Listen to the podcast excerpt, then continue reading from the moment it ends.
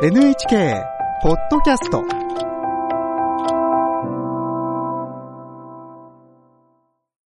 朝5時台の健康ライフに寄せられたリスナーの皆さんからの疑問質問にお答えしていきますはい。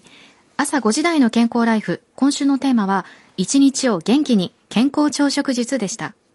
東京慈恵会医科大学附属病院栄養部の種村陽子さんに、朝ごはんの健康効果や、子供やシニアがどんな朝食をとったらいいのかなど、具体的に伺ってきました。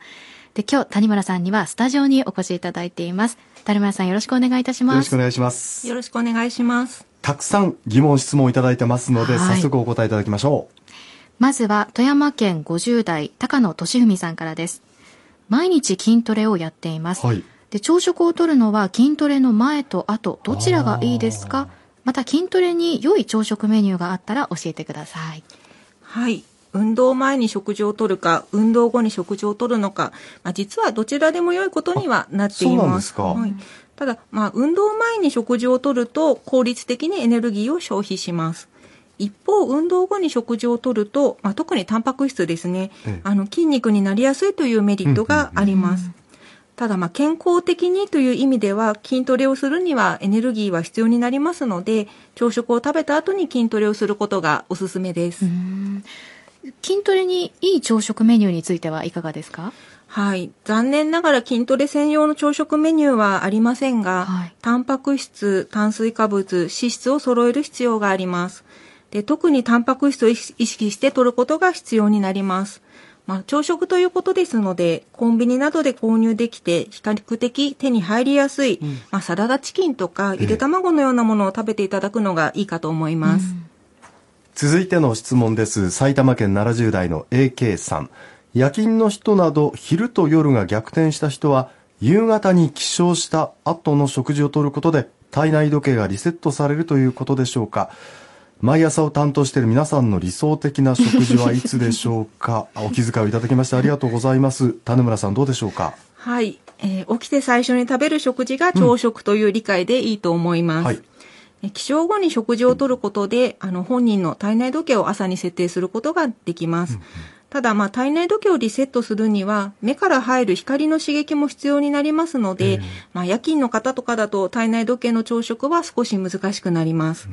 まあ、毎朝の皆さんは、放送後、朝日を浴びて朝食をとるのがいいのかもしれません。あーね、それが理想だと思うんですが、あの、私、やっぱりバタバタしていて、起きてすぐに朝食を食べるようにしてるんですけど、これは大丈夫ですか？はい。もう食欲があって不調がなければ全く問題はありません。ありがとうございます。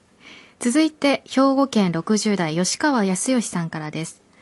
若い頃は朝食抜きの生活をしていましたが、40歳を超えた頃から肥満による高血圧になりました。その頃から朝食をちゃんと取るようにしていて、食パン、レーズンバターのミニパン、牛乳、ヨーグルト、こういったメニューがほぼ20年続いています。同じメニューばかり食べていますが、これはどうでしょうか？はい。同じメニューばかり食べるということが、あの、悪いことではありません。えで特に朝食はパターン化した方が、あの、皆さんの負担は少ないかと思います。まあ、できれば野菜が追加できると、あの、さらに良くなると思います。続いて北海道60代女性の高橋弘子さんからは食事の最初に野菜を摂ると血糖値が上がりにくいということでしたがどのくらい摂るといいんでしょうか？またミニトマト1個でも効果はありますか、といただいていますはい。まあ、残念ながらミニトマト1個ではさすがに効果はありません。だいたいミニトマトだと5から6個ぐらい取らないといけない計算になります。はいあの、最初に野菜を食べて得られる効果のことを、あの、ベジファーストと言いますが、目安は1食で 120g 程度と言われています。はい。で生の状態であれば、両手に1杯乗るぐらい、えー煮たり炒めたりのように、あの、火を通したものであれば、片手に1杯乗るぐらいが目安となるというふうに言われています。ミニトマトだと5個から6個ぐらいということですね。えー次の質問ですが、東京都50代の男性、カラスの勝手さん。朝は家で食べずに、およそ1時間30分かけて会社へ出社後、惣菜パンかおにぎりを食べるようにしています。これでも大丈夫でしょうか？はい、大丈夫です。あの、朝食を食べる時間は、時間栄養学では起床後2時間以内となっています。はいままあ、何も食べないよりは惣菜パンやおにぎりなど手軽なものでも大丈夫なので、何か食べていただくということが大事だと思います。そして埼玉県40代女性夏花さんからです。保育園児と小学生の女の子2児の母です。仕事の関係で夕食は8時になってしまいます。晩ご飯が遅いせいか朝は食欲がなく、保育園児は牛乳しか飲まない。小学生の娘はご飯と味噌汁半分食べられればいい方です。工夫できるポイントは何かありますでしょうか？はい、あの、きっとね、ご心配だと思いますが、ねうん、現状の食事量でも、あの、大丈夫です。あの、より多く食べさせる工夫、あの、必要性は特にありません。まあ、ただ、あの、小学生のお子さんには、やはり、まあ、タンパク質加えられるとさらに良いと思います。あの、お味噌汁に牛乳を混ぜるような、ええあの、乳和食を試していただくのも良いかと思います。乳和食はい、そうですっていうんね。ですか。はい。牛乳の乳に和食、はいその和食にこう乳製品を足すっていうそうですよね。はい。えー、次の質問です。東京都50代女性のテクテクさん。私は食パンにマーガリンとジャムを塗り、ヨーグルトに砂糖、黒ごま、きな粉を加えたもの、それからバナナ、コーヒーに牛乳などを食べています。みんな甘いものばかり。今のところ検診結果は良好なのですが気になっています。はい、どうでしょう？はい、確かに甘いものが多いのがね、気になりますね。えっ、と、今の年代ではいいかもしれませんが、あの、今後、肥満や糖尿病などのリスクにはやはりなってきます。はい。野菜を追加して、あの、ベジファーストをぜひ心がけていただくと良いかと思います。はい。あ、先ほどの乳和食でこんな声が届いてます。山猫健さんから、味噌汁に牛乳を混ぜるって美味しいんですか？あ、あの、混ぜるといってもたくさん混ぜるわけではないので、あの、一杯に大さじ1杯ぐらいの牛乳になるので、意外と気にはなりません。うん、味噌クリームスープみたいな感じでね、美味しそうですよね。続いて、埼玉県50代男性のドラスケさんからです。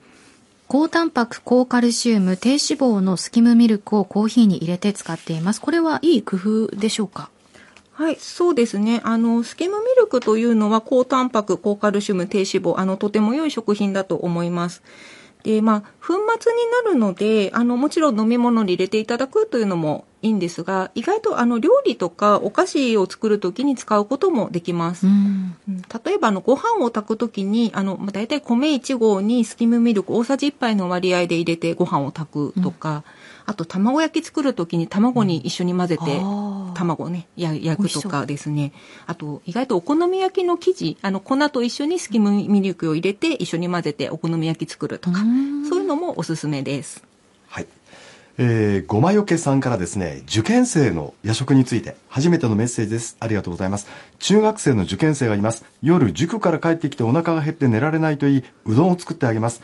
夕ご飯は食べて取るべきカロリーは取っていると思うのですが、これでいいのか迷っています。夜食がいいのか、な、何を作ってやればいいのか教えてください。ということです。はい。あの、夜食はやはり、あの、油の少なくて、あの、消化の負担がね、あまりないものの方がいいかと思います。今作っていただいてる、あの、うどんでも構わないですし、はいあの、おじやとかお茶漬けのようなものでもいいかと思います。では続いて愛知県の菊花さんからです。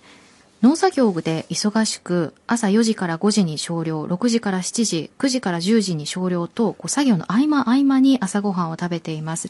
朝食を少量ずつ複数回に分けて取るというのは体にはどうでしょうか？はい。あの、今の方法で特に問題はありません。あの大量にたくさん食べると消化に悪いので、あの、少量複数回食べていただくのは理にかなっていると思います。